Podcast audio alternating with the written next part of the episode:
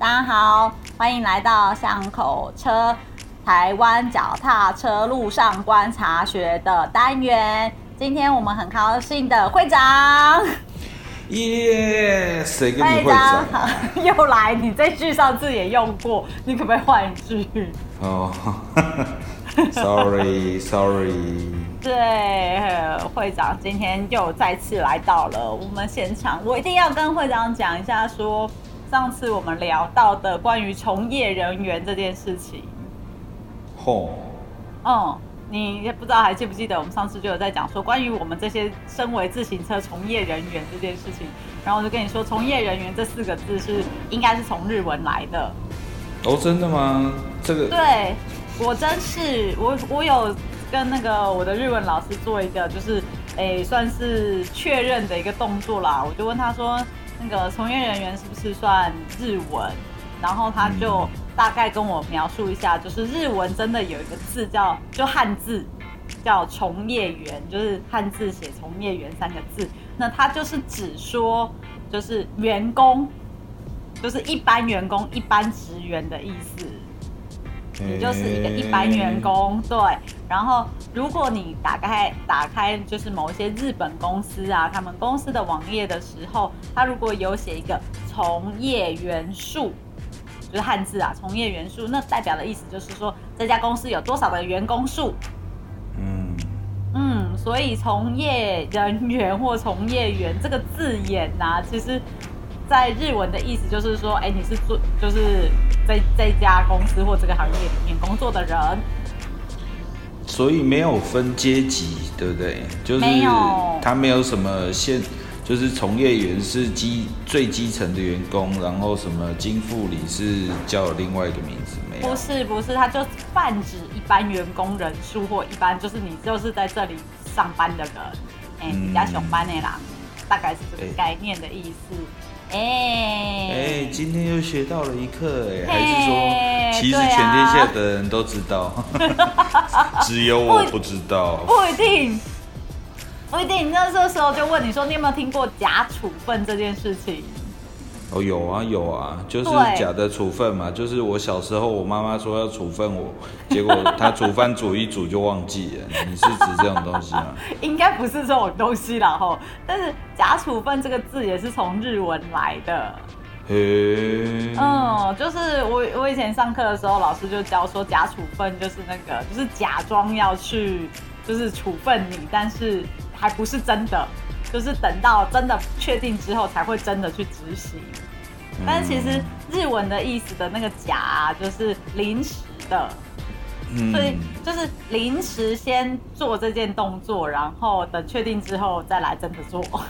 哎、所以其实就嗯跟那个法律上犯罪者常常会被先羁押，对，然后因为嗯羁押的阶段其实是还没有那个定没有验嘛，真的判对不对？对对对所以所以其实有点像类似这样的事情，对，就是假装这样子。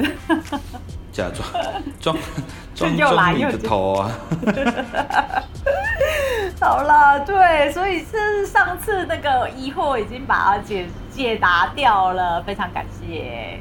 哎、超酷的，真的。有时候你其其实就跟那个日文的外来语一样，我相信很多日本的本地人，应该他会不太知道说自己平常用的词汇其实是外来语转成的日文，对不对？哦，大部分都不知道，他们都觉得那个是是日文。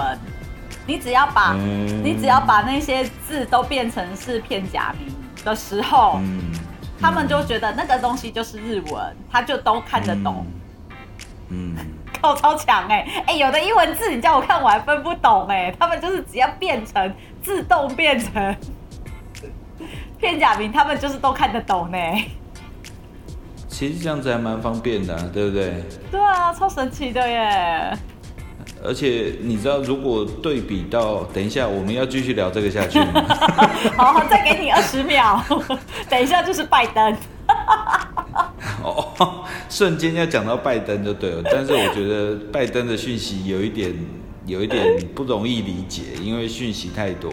哦，这样子哦，你很容易易很难分辨得清楚，哎、到底是重要的讯息还是不重要的讯息。也是，因为你要看保洁哥又说了什么嘛。哦，我跟你讲，那个 我睡觉的时候，我都会依稀听到关键那个叫什么关键报告，不对，呃，就他，呃哦，你是说他那个节目嗯。节节目的名字叫什么？不知道，关键时刻应该是关键时刻吧。反正就是那个片头曲的声音，我在睡觉的时候都会听到那个片头曲的声音，为什么？因为因为宝杰哥的他的节奏实在是太有特色了。嗯，对啊，好，继续吧。好的，没有没有没有没有继续，就是这一次那个会长啊，我拜读到你重新拜读到你的第三篇文章的时候啊，是松竹寺这一篇。嗯，对对，难免我在重新阅读的时候啊，我就很想要问说，哎，那那个会长，你这次是为什么会去松竹寺那边？哦，会去的原因是因为是因为我有一个亲戚，其实在那附近的宫庙担任义工哦，就是嗯帮忙接待一下香客啊，或者是处理一些杂事之类的。然然后他有一次就是跟我跟我老婆就说，哎、我们那边很适合夫妻去参拜呀、然后问我们要不要过去走一走这样子。嗯嗯嗯，然后一其其实我还蛮常经过那边的，就是就是，大雅附近，对对对，大雅附近其实有一些厂商，然后我每次如果从北屯往大雅附近的厂商移动的时候，都会经过这个点。嗯。对啊，然后实际上进去的时候又别有风味，所以我就会特别的留意这个地方。哎，但是你那一天就不是一个特别怎么讲，就是在做在等待或干嘛的，你是刚好去那边逛，然后你就蹲在那边看哦脚踏车。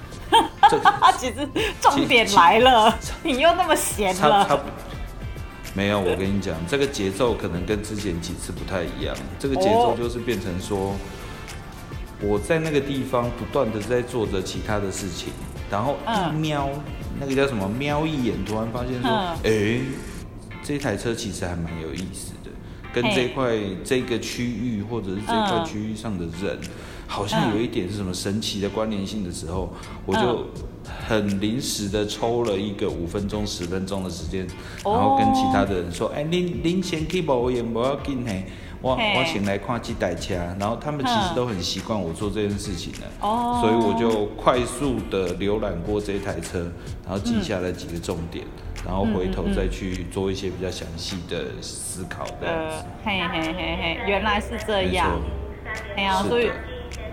所以你就是那个不是像之前那种状况啦，真的是想办法在那个时间里面硬挤出可能十分钟的时间，你就快速的赶快把它观察完。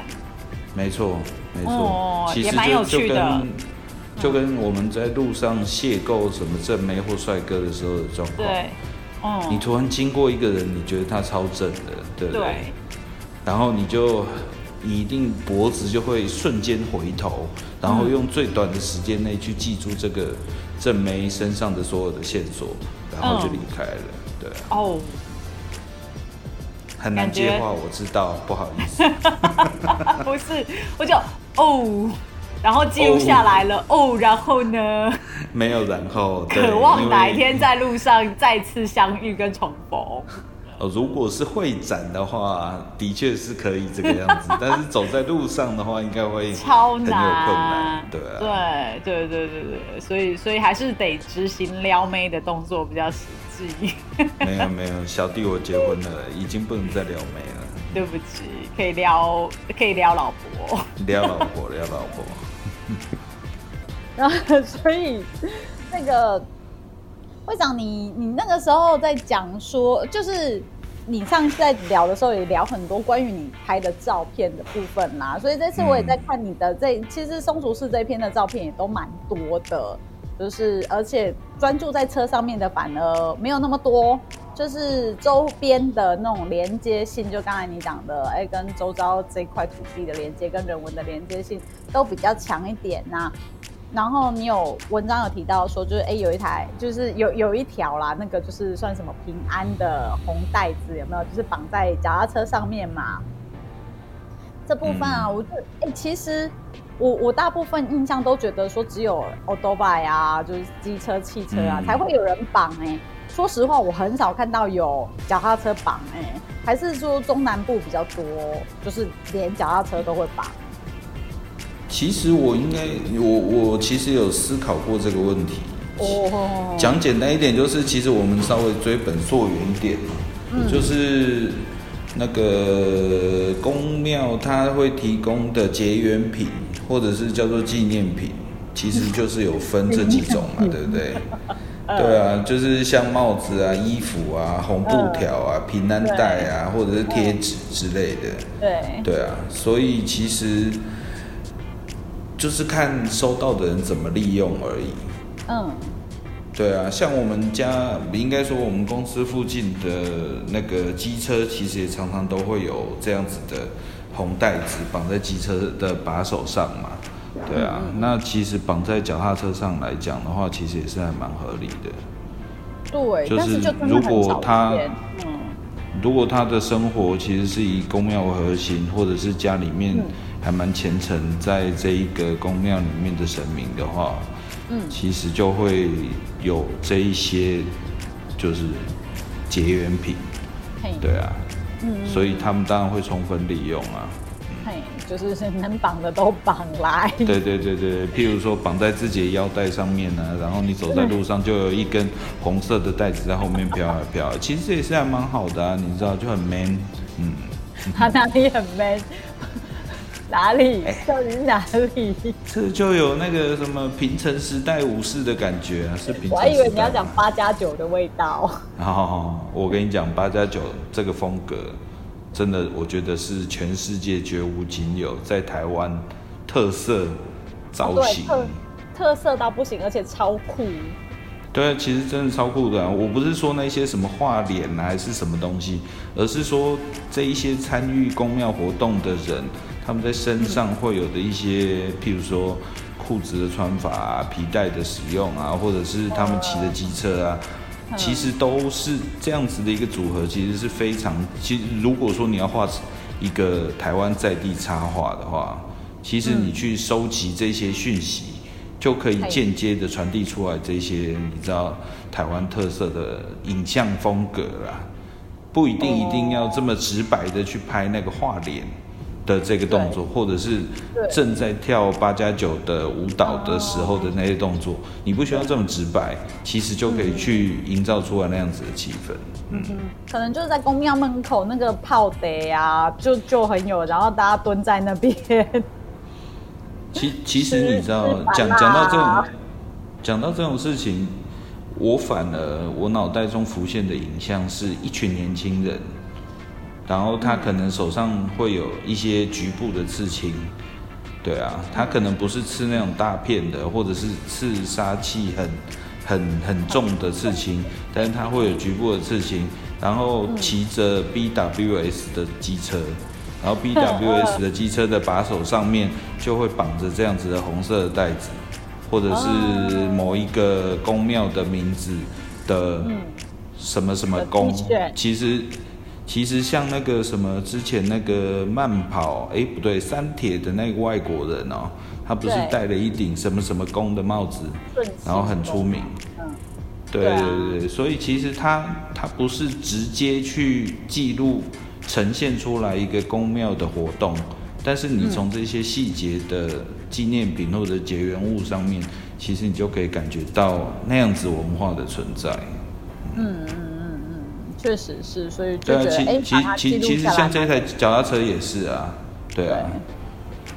其实像这台脚踏车的重点，其实我会摆在前栏跟绑着那条红带子的事情。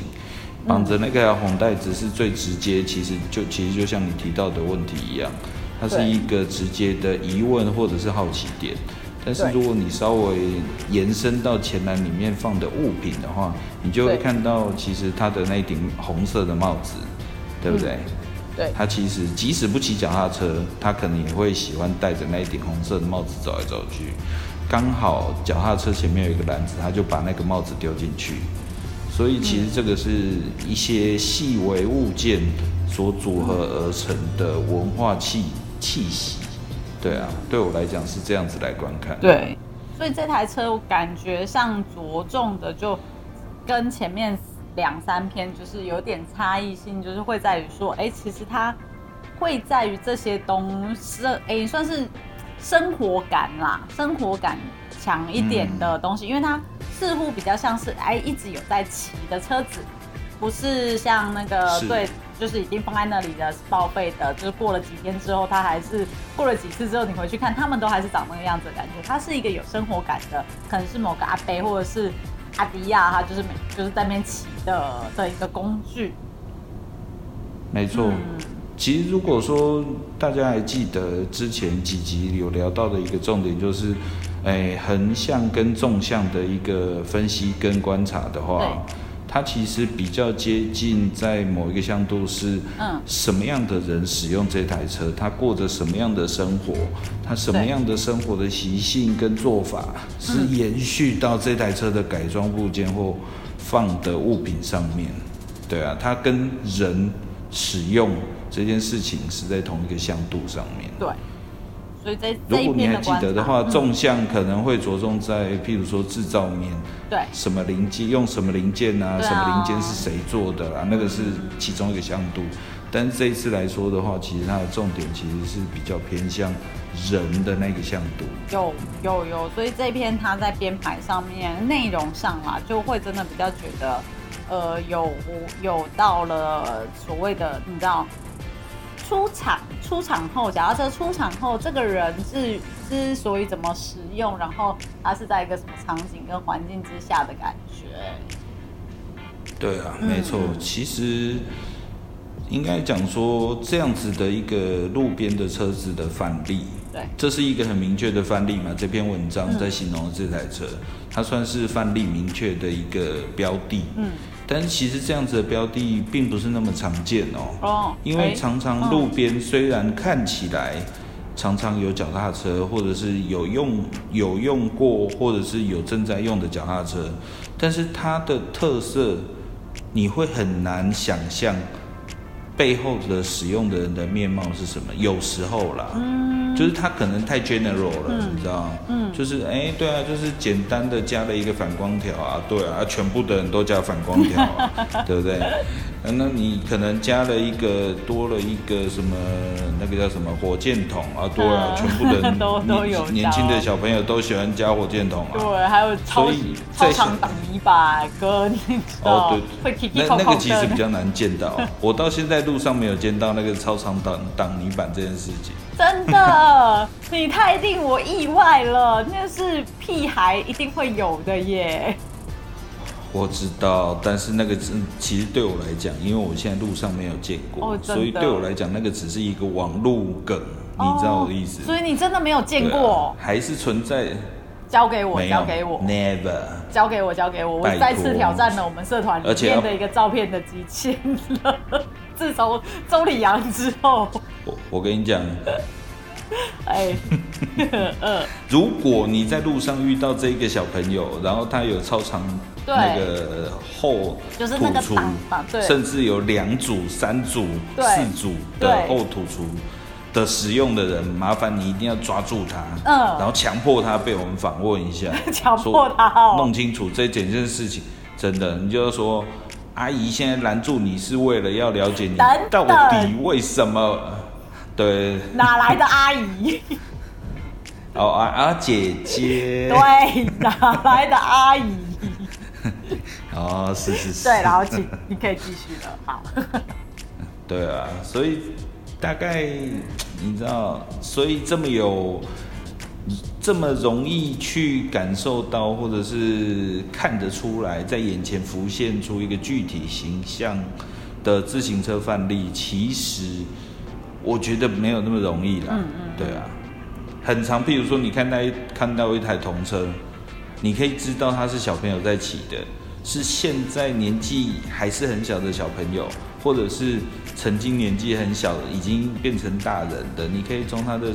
诶尘封的程度去判断出来这一户人家到底是现在有小孩还是以前有小孩。嗯，但是就仅此而已，你知道我的意思？对，没有对啊所以你要延伸出看出人的样貌，有时候也是要碰巧机缘。对，嗯，更更有机会去深入的的接触到啦，才有才有办法啦。是啊，因为这么花时间的事情，所以那个你知道会长就很容易就肚子饿了，最后又结尾在肚子饿了。别这样，那个那个叫做写文章的惯性，对啊，可能是单纯只是写文章。你到底有没有肚子饿啊？写文章的时候肚子饿，也会把它写进去，好像在观察的时候肚子饿。这这一点其实还蛮麻烦的。哎，再次又比如说写文章了。写到想上厕所，嗯那可能文章里面就会出现说啊，我观察到现在，我想上厕所。这个当然你知道不是事实，但是就很容易延伸写进去。对，就是一定要给大家一个交代，就嗯，就到这边吧。结尾的方法，结尾的套路，对要不然你告诉我要怎么结尾，好对不对？就没有了，就没有啦。难道金庸他会写说，因为因为郭靖肚子饿了，所以就到这里不打了吗？哦，对，因为肚子饿了，所以郭靖输了。应该是不会吧？这可能要问郭靖本人 哦，我以为是要问大师。哦。真的真的，就是每次看到你就写这个，我就觉得 so you，Sorry，我也不是这么有意要做这件事情，就不知不觉就把它弄出来。人家看完这个就都会觉得肚子饿了。只是你们那边，你你们办公室的角落，肚子饿的时候，其实选择没有很多，对不对？对。啊，没有没有对啊所准备以其实如如如果那个你知道往安和路那边一点嗯有那个小吃摊比较多，哦对但是安安和路那个角落、之后应该会拆掉吧？我对啊上次就有在那如果拆掉讲以后，嗯以后没有没有那些小吃摊之后，应该那个地方的小吃区域又会更贫乏一点。对，这一这一代小吃其实真的就就不多啦，没关系啊，我们有粉红大军，那是干嘛？就胖达富的不 胖达。我 上次中午的时候啊，就是到那个附中的侧门那边走过去的时候啊，哇，侧门一堆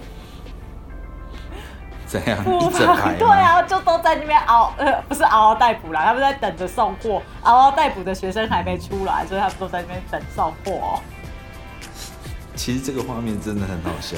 真的很好笑，还还蛮精彩的耶，真的。你知道我们我们当年顶多就是北一女的门口集合了全台北市男生高中专业高中男校。的所有的制服在那边站一排，对结果现在时代已经不一样，对现在是全都是穿粉红色衣服，对啊，这北一女门口也很多啊，然后你就觉得说这些现在外送的人真幸福，就是以前人家站在门口等着女生出来，你知道吗？哎、你来喽，然后外送员就办到了。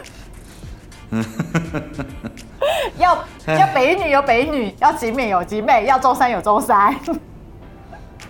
所以我们是不是应该要去兼职做外送员？我跟你讲来，我最近知道，我最近知道有一间公司的某业务有人 A，哎、他晚上真的下，因为因为他是从台南上来中部工嗯作，嗯所以他晚上的时候就没有什么老婆啊、小孩啊，可以在那边打发时间，嗯你知道？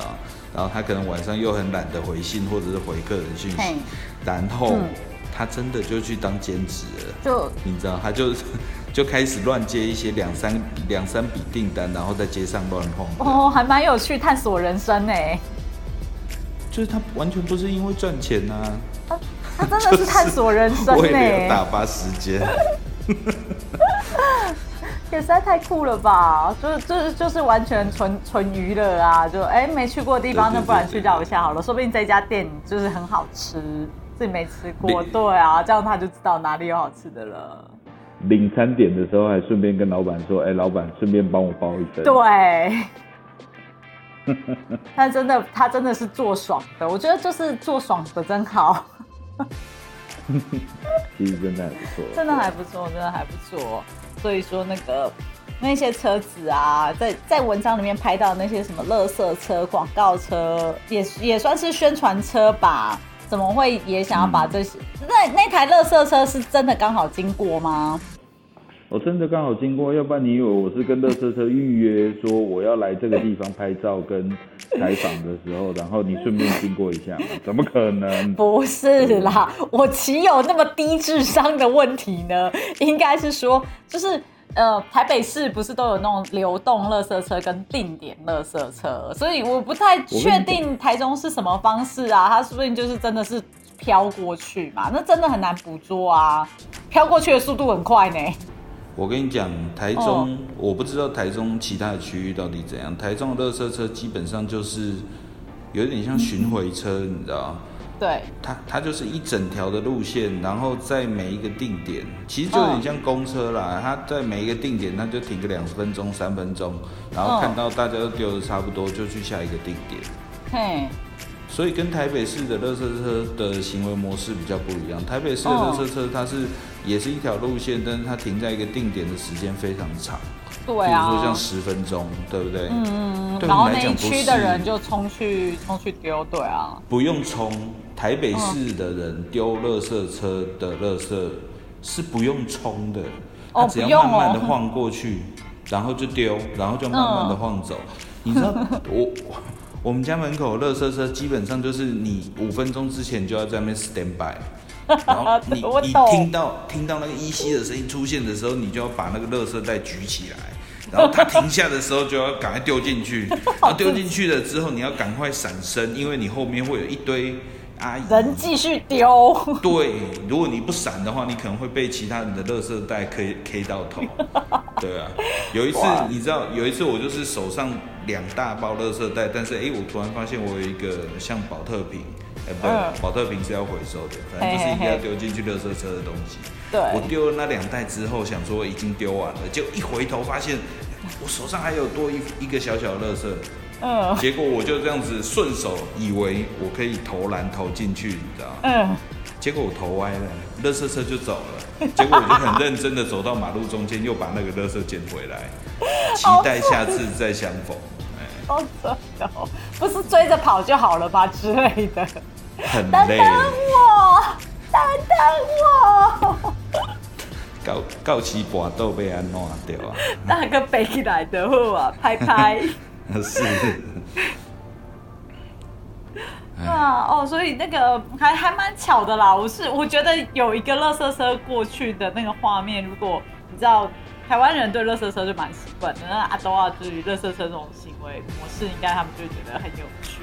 哦，对啦，其实其实像北美的话，好像大部分都是，譬如说，诶，哪一天要收乐色，哪一天的早上或下午会收乐色，然后你前一天晚上就要把你们家的乐色桶，就是大的那种乐色桶，对对，推到外面去放。对，然后你可能下班的时候就把乐色桶拖回来。对对对对。对啊，类似像这样，类似这样比较不会那么紧张嘛。等下，现在是在讨论各国乐色车的使用模式，对不对？但是你知道这种行为模式之下，你就会常常忘记把垃圾桶推出去。没有，是讨论说这篇文章添加了垃圾车这个元素跟广告车的元素。我跟你讲，你提出这个问题的时候，我我就是可能又要讲到横轴纵轴，因为这篇文章是比较着重在使用人的这件事情上面，所以其实它应该说人。这一台脚踏车，这个使用者，它其实是整个环境的其中一个元素，就是单一一个元素，它是集合体里面的其中一个单元。那其实像广告车或者是乐色车，它也是这个集合体里面的其他的单元。所以你要看出整体，你不可能其实没，嗯，你知道，就是跟打游戏不一样，你没有所谓的上帝视角。那我们用人的视角来。看这个世界的话，其实你就变成只能用各个细微的线索在不知情的状况，就是你不要预设立场状况之下，你去收集这些枝微末节的。以这篇文章为例的话，我们收集到的就是庙本身，对不对？然后丢垃圾车的阿姨本身，然后附近的民宅、垃圾车、广告车、脚踏车，还有附近可能当天的天气。那这些个别的线索，你把它组合起来之后，你才能真正的比较符合实际状况的去看出来这整个环境，它到底是一个什么样子。对啊，对对对对。呃的样貌，就是你就是有点像浓缩成在一个这个里面，但是你却对这个画面是一个有，你知道。就是又有一点动态，因为那个乐色车本身是动态，然后就是添加一点静态，因为其他的车子都是静止的画面，感觉又有时间会过去，就是正在走，然后但是对他们又又都还在远处的感觉。用一句传统的，不要说传统了，用一句成语来形容的话，其实就是见微知著。但是这个“为”啊，一叶知秋。对，我现在在那个叫什么中中国文学，哎，中国语言教材，哎，你你有读过吗？没有哎，我不好意思。你知道，就是“见微知著”，听起来这句成语，它的“为”是只有一个对象，对不对？但是实际上，“见微知著”它有，哎，它这个“为”应该是复数的。然后甚至来讲，它是有之一，或者是之一再之一，就是复数的为，它可以把单位变成一台脚踏车、一台车、一间庙。然后如果再细下去的为，就会变成一台脚踏车上面放的东西，它的坐垫、它的什么零件。所以这个为是不断的深入下去的。当你集合了众多各层次的为，你才能看到这个柱。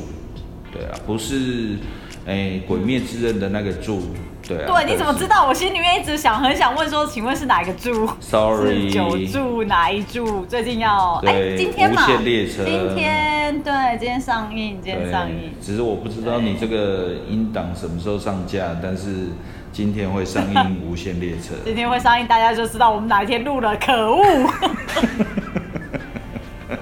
被发现了。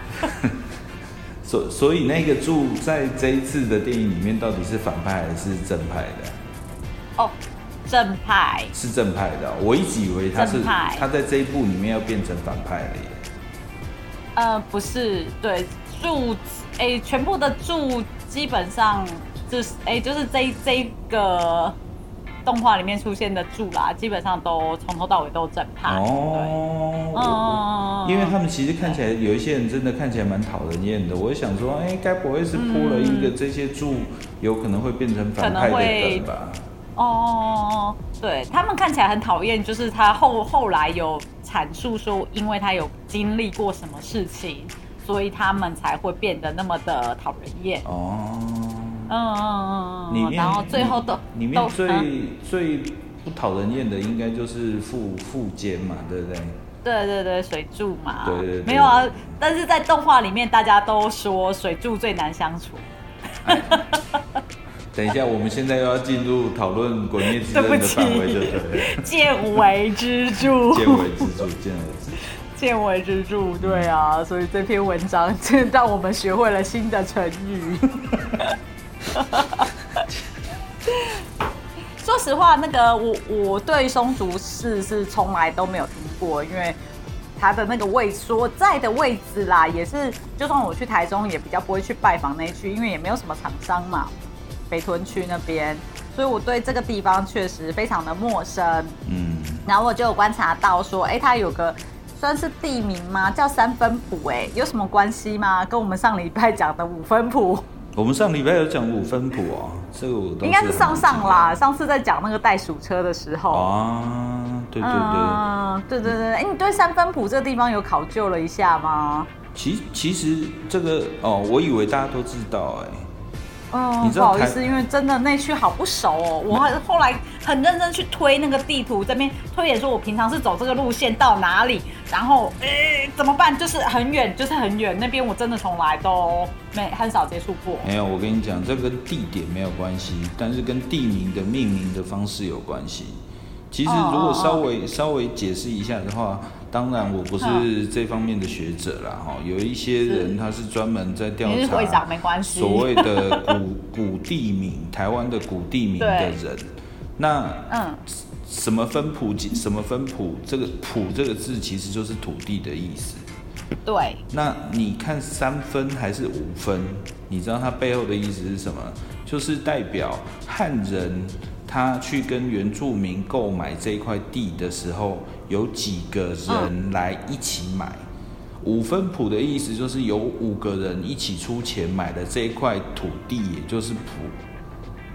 嗯，三分谱的意思就是有三个人跟人买了这一块土地，所以是三个人来分，五个人来分这块土地的，这么直白的一个。哎这样子哦。对啊，对啊哦，嗯，原来如此，就很很很好记呀、很好记，所以会有地名重复也是这个原因啊。反正大家就是习惯了嘛，没错积事成非，对对对对对积悲 成事啦。所所以所以大家就是习惯了研究的话啊，就会变成说嗯，哎，所以是五个人来分，那五个人是谁？对不对？嗯嗯嗯，但是我就就是我我没有那么厉害，那时候地头对啊哦，没有没有不不重要不重要，所以就会想说，哎、这个地方也刚好就是这样一个让人家常常觉得比较你知道熟悉感觉讲得出来的感觉啦，就想说，哎、那怎么会跑来这个地方？还有个有个名字会叫三分谱？没错没错。啊，嗯，那确实，哎、这这篇真的充满人文哎、那那我问你哦，好啊，台北市有一个地方叫做六张里，对那你知道六张里背后的意思到底是什么？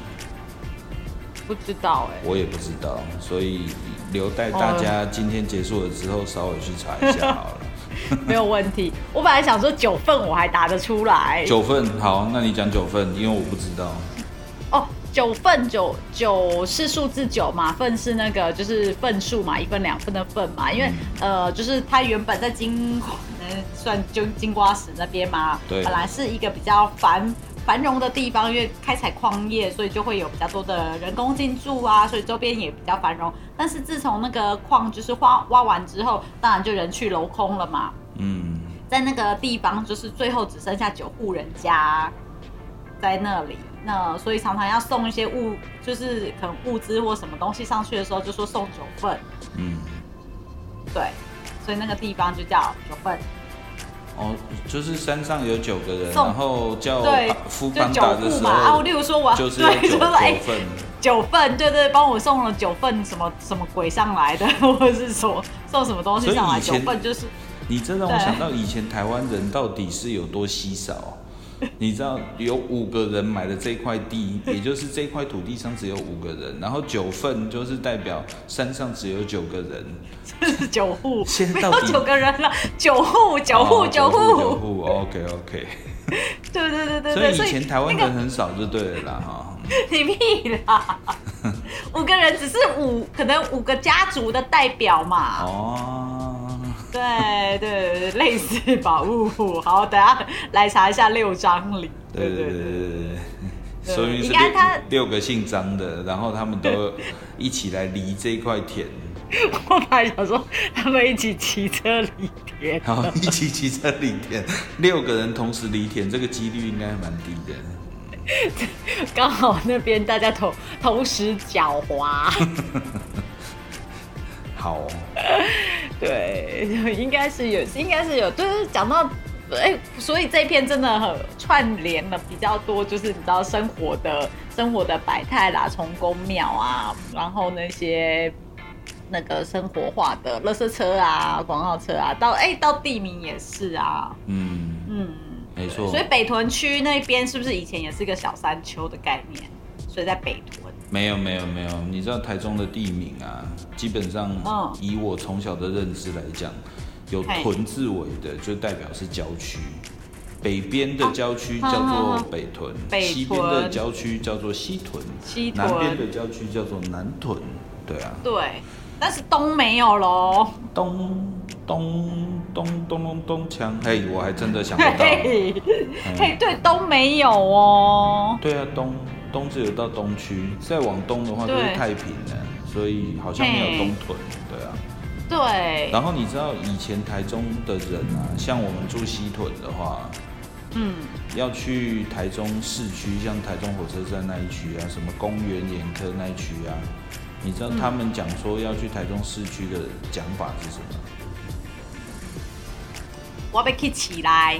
嗯，是是吗是要去说我要去台中啊，你明明西屯就是台中哦，但是如果你要去旧市区的话，是讲我要去台中。我要去台中。嗯，这就跟中立的人坚持不是坚持自己不是桃园人是一样的道理。一定要在这时候掀起他们的纷争吗？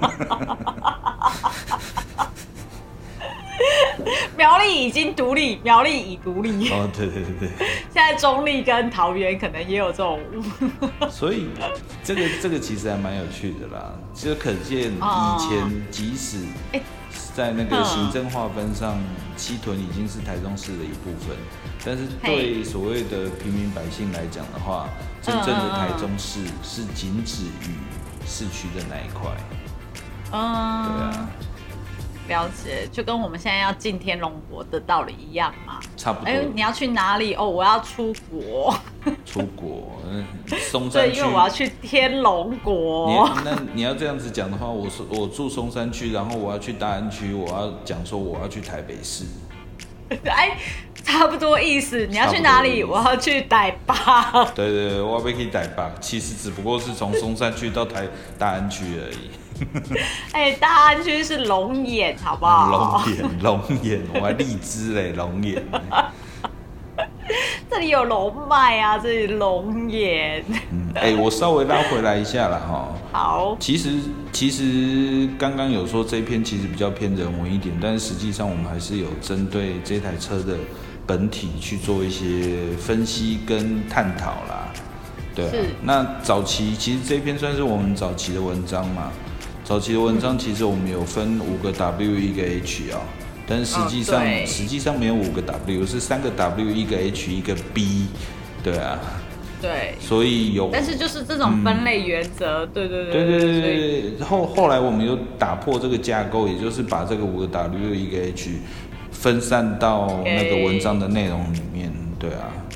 对，然后其实里面比较有意思的地方是这一台车啊，其实算是不是很老的一台车，就是你从它的车把手的形式啊，坐垫的形式啊，然后它登山车的几何啊，其实你就可以知道说它其实是比较近代的一台便宜的车子。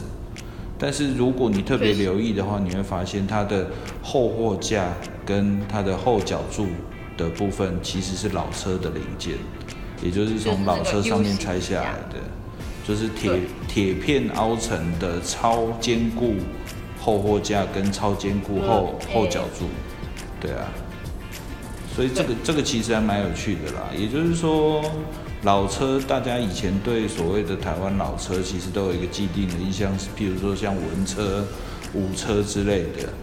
但是大家的印象都是一个整体性的印象嘛，对不对？但是在这台车上面，你可以看到它的后半段其实是有老车零件在的。那老车零件的好处就是你不用，其实就，哎、车子是正立的起来，因为它的脚柱是 U 字形的，对不对？对，然后它的后货架是非常坚固的，也就是说，这台车的主人说不定在曾经有一阵子是需要在真的有重量的东西，就是不是只是装饰的后货架，所以才选用了。可能车店的老板跟他建议说：“啊，你要在家当的物件，啊，无你用看买几种后货架好不？”哎呀、嗯对啊，嗯。但是我我就会有比较浪漫的发想，想说，嗯，他一定是前面有一台这样的老车，然后嗯就把那个就是能用的 Q 起来用，因为伊感觉这比较好用。哎、但是我说真的，哼，角柱的部分不太有问题，因为后叉宽基本上八九不离十都是那样，就是廉价的车种的话，后叉宽基本上八九不离十。但是如果是后货架的话，它的 capable 的范围就非常的小哦。你二十六嗯寸或者是二十六寸那个 RC 多长，其实都会影响到说它到底锁不锁得上去。所以如果你嗯看这台车它的侧面的照片的话，你会发现其对实后货架是微微往前倾，你有没有发现？是就代表说对它可能某一个曲幅不够等，你知道吗？然后对装的时候想说啊，淡薄啊嘛，不要紧啊，哎呀，对我自己定的、啊，反正我爸爸来的厚啊。哎呀，哎呀，哎呀。嗯，所以其实有这样子的一个有趣的小细节啊。确实是，对啊，那当然，如果去探讨到它的品牌，嗯跟就是车子上的一些 logo 的话，其实我有特别把它记录出来嘛。它的车子正常来讲，下管上面都是，诶、那个品牌的大品，就是大的名字，对不对？像 Cannondale 啊、Specialized，它会把自己的名字放在下管，然后放在上管的话，可能就是车种名。但是以这台车来讲的话，我觉得似乎不是这个样子。对啊，嗯。它在下馆上面放的名字是 Santui，Santui 其实就有点日本味，但是感觉起来很像品牌名字。好，没关系，它上管嗯。的就应该是型号的名字了，对不对？但是它却是一个音译的 Chen Hui，可能翻成中文叫做陈辉啊、对。对不对？但是陈辉摆明就不是所谓的 model name，它比较像是制造商的名字，对啊。嗯嗯嗯，所以这个东西就会可以知道说，台湾人在涂装这件事情上来讲，其实是没有大部分不会不会管那么多啦，就是不会像国外的市场的车子一样说下管就是品牌名字，上管就是 model，对对对。对啊。哎，然后通常放材质标的中管的地方，它是反而是贴了一张那个车卖卖这台车的车店的小贴纸。的贴贴纸在那个位置上面。对啊，对，可是它它上面有一个蛮大的贴标，在图在照片里面是看不到啦。对不起，对那个我忘记拍了，请原谅我哦的粗心。对对对原来如此，没关系，因为你只有十分钟的时间来弄这台车，所以这也没办法。对，请大家为了我的性命着想。哎 对不起。但是其对实你仔细看的话，它的头管标的部分，它其实有认真的用名牌，名的话是一个金字边的那个名嘛。对，铝牌，铝牌，对铝牌的部分，它其实是认真的做出一个铝牌，而不是一个贴标而已。对对啊，所以其实你要说它是真正廉价的东西吗？真正廉价的东西，头管其实不会用到名那个铝牌啦。对对啊，所以我会觉得这都是一个有趣的点。嗯，就是就回来我们的比较纵向的这这个东西吧。嗯，嗯嗯嗯所以真的，一篇文章你要能够阐述那么多，其实真的不容易，所以一定要请那个会长来现身说法一下。卖内功，卖内功，对啊。然后另外一个再更死硬派的讯息给大家做对玩味啦，哦。嘿，大家如果去看到那个我特写铝牌的那张照片啊，对你稍微铝牌往左边一点，就会看到上管跟下管跟头管之间的那个焊道的部分。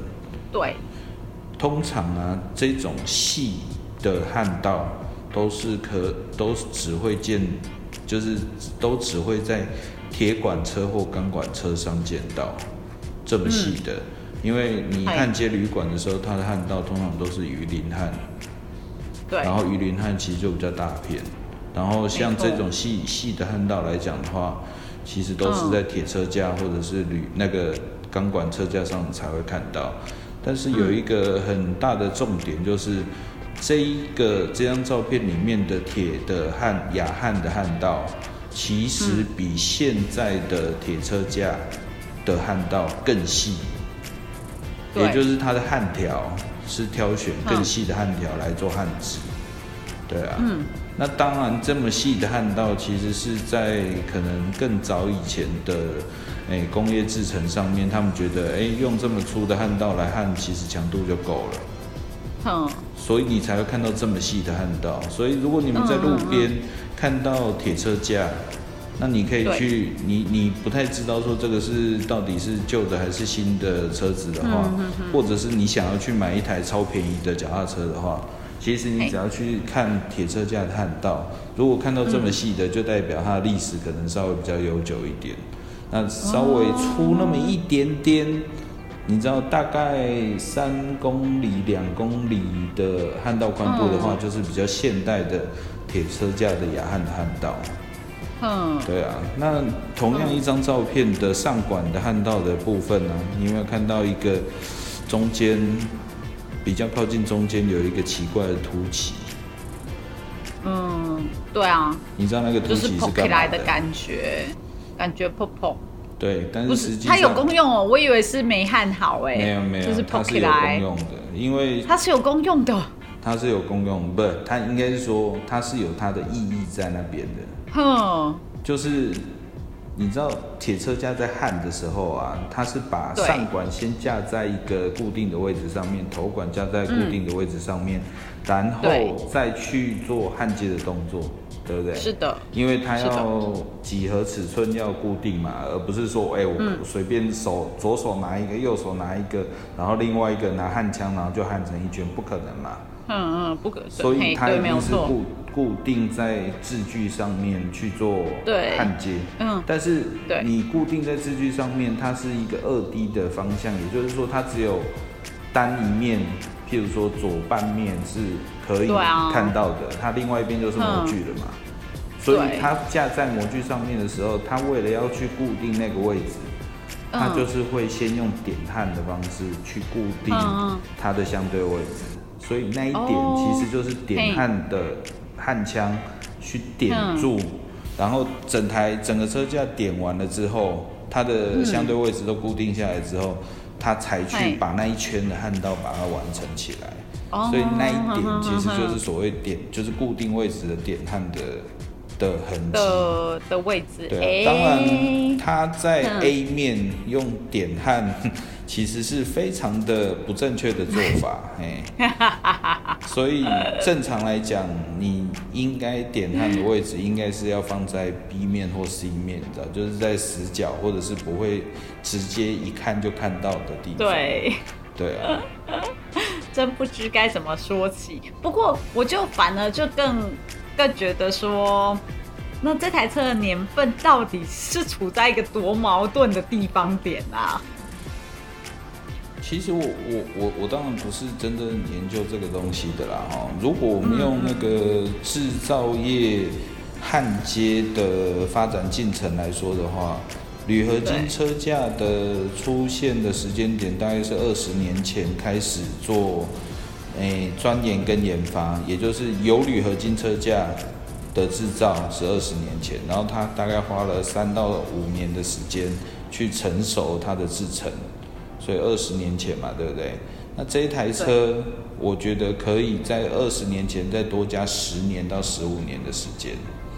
哦，对啊，所以大概以光车价的年份来讲的话，可能落点会落在三十五年前到四十年前吧。嗯，对啊，好神奇哦，还可以持续的这样一直用到现现在耶，然后还保护的算是保护的蛮好的啦。因为一直有在骑，曾经有一个有一种人的说法是，你有一直在骑这台车的话，其实它老化的速度就会就会很慢。比较慢，对，但是如果你一直把它放在旁边，那它生锈的速度，或者是它那个橡胶件的皲裂的速度，就会非常非常的快。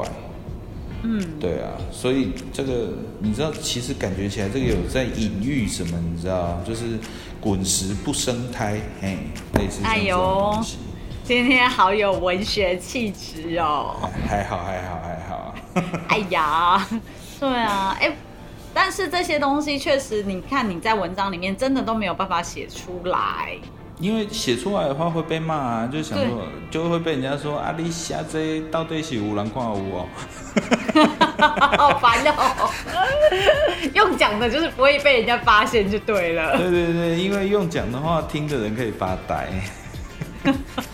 用写的也可以啊，划过。对对，用写的话就直接滚到最后。对啊，看最后有没有抽奖。没有。哦，好可惜。什么时候再来办？对啊，对啊，其实我们早就准备了一堆抽奖的东西，但是一直没有办抽奖的活动。对，会长一直迟迟不办。Sorry，Sorry。对，因为他想要把奖品累积到尾牙的时候一起来抽。谁想要抽这个东西？全社团的人就是人人有奖，就是每个人来抽。对。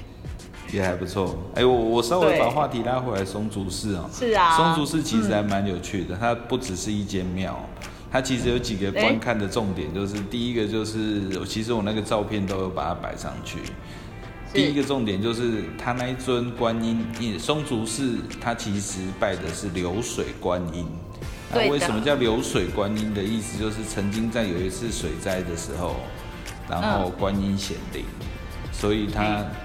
就这这这一个案件延伸出来的观音背后的故事，就是所谓的造就他的名字就是流水观音。然后他的观音像，其实就我来说的话，非常的大，对啊，其实有一张白白的神像嘛，对不对？它的尺寸其实还蛮大的，远远就可以看得到。然后它的尺寸会让我想到巴巴西的里约热内卢哦的那个对对那个耶稣像。对啊，对啊，所以其实我觉得这个是一个还蛮有趣的点啦。的，嗯嗯。然后第二个点是，它门口有一株，这个照片也有，它就是一一一几张就短，就很大很大的榕树，对啊。对的。然后榕树通常都会有榕树自己的小小小小庙吗？在那个树角的部分。就是榕树大到一定的程度，拜求桃公啦。对对对对对对对。嗯。然后其实我没有特别去留意这一块，但是一间这样子的寺庙旁边配一棵原本就在当地的大树，这背后到底应该要怎么感受？这个我到现在还没有特别的想法，但是它其实是一个很有趣的组合啦。然后，嗯，它这一个寺庙。如果你绕到后面去的话，其实妙方非常用心的，在后面放了好像十八层地狱的雕塑吧，还是什么？就是那一格一格，你知道有故事性的概念，嘿嘿嘿。但是是是十八层地狱吗？其实我有点不太记得，但是我不敢拍照。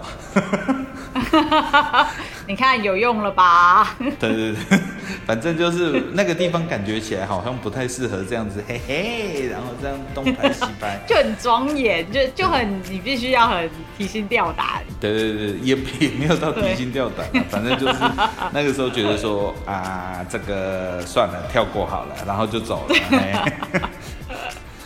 对啊，所以其实有哎有哎，松竹寺本身其实可观性其实还蛮多的啦，对啊，嗯，而且很有意思的地方是那边充斥着妙方的义工，也就是我我的亲戚他不是少数会去那边当义工的人，然后那边有成群结队的阿姨跟地方妈妈。在那边帮，就是帮你量体温呐，告诉你说，哎，现在疫情期间你应该要怎么进出啦，或者是就是帮忙折一些什么纸鹤，呃，纸莲花啦，不是纸鹤，对吧？所以其实那边这样子的义工其实还蛮多，而且比一般的寺庙还多，我觉得还蛮有意思的。确实，哎，他怎么去凝聚那种你知道互动啊，跟周边啊，就是也不是一个容易，也对啦，容易的事情。其实不容易，我觉得还是说这个跟他拜的神是观音有比较大的关系，就是应该还是跟这些就是妈妈们就觉得啊，家干巴周周那什么很宁静啦，有啊。那不是这观音帮我安装安装，我囝生没出来那种。这这摆是安怎？这摆是安怎？现在讲到这个 local 的寺庙，就是要开始狂唠台语就对了。没有没有，就是大概就这个感觉啦。我我们下次来做一集全台语的。我跟你讲，我昨天看到一段影片，很有趣，哎，应该预计在十二月一号会上粉丝团。好。就是我昨天哦哦哦哦我懂我懂我懂，我要哈什么上什么粉丝团，对不起，哈，我还很认真的哈那些功侠，维大力，对对，如果有在听这个 podcast 的朋友，可以欢迎到巷口车的粉丝团，对，十二月一号的时候有一有有一段就是那个 YouTube 上面我们翻出来的影片。就是电视节目做的，好像是民视民视台语台吧，嗯，很有趣，学到很多事情，我觉得超棒的，欢迎大家来看一下那一部到底是什么。好好好好好，我一定会看到。嗯，是的，是的，大概就是这样子。对啊，这这一篇文章确实有很多纵向跟横向，多了多了更多的人文跟那个深度，然后车子本身也真的蛮有趣的啦。就是如果下一次，但是下一次，因为它是有在用的车啦，下一次就算你再过去，你也不一定会再看到它了。确实也留下了一些，你知道，瞬间即是永恒。对，就是反正拨不开的谜，我们就期待下一次我们会看到它。又会是什么样子？没错，就就跟在路上遇到正妹是一样的道理。对，所以这就是你那天在松竹市遇到的正妹。对，她的名字叫做三兔姨。所以不能太嚣张，不然老婆会生气。三兔三兔姨，你知道翻成中文是什么？三突三腿一三腿。你知道有一个地方啊，它有自己的那个像国旗那样子的旗子，然后旗子上面有一个 logo 或者是图案，嗯，然后它就是三腿的图案。你知道这个地方？真的哦，不知道哎，三腿的图案不知道哎，没关系，我不告诉你答案，你可以自己去找来看看。好吧，它是一个很有趣的三只腿的图案，嗯，哼。对，想当年我有一个朋友在那个地方，然后我过去找他玩的时候，除了他自己的生活非常的有趣之外，我们在路上乱晃，结果我看到那个他们的士旗还是岛旗之类的，嗯嗯，看到那个图案真的觉得太酷了，这么神奇？你现在有没有满头问号？有啊，我整个就黑人问号了。没关系，好啦，我我不要那边。故弄玄虚，你去看西西里岛的 logo，嗯，哦，呵呵呵，就会看到那个图案。好啊，然后再来再来聊一下他的那个 状况。对啊，我每次都都要搞一些这种什么神神秘秘的，然后再下集分晓的概念。结果下集就忘了。嗯，不会，我会记得。好，谢谢你。就跟我的从业人员一样。记忆力怎么那么好？真棒啊！哦，最好是，对，好啊。所以会长，今天谢谢你来到这个松竹寺，然后做了这样一个虽然时间很短，但是深度很深的一个解读。谢谢，谢谢，谢谢。那我们下次再聊喽。好，好，拜拜，拜拜。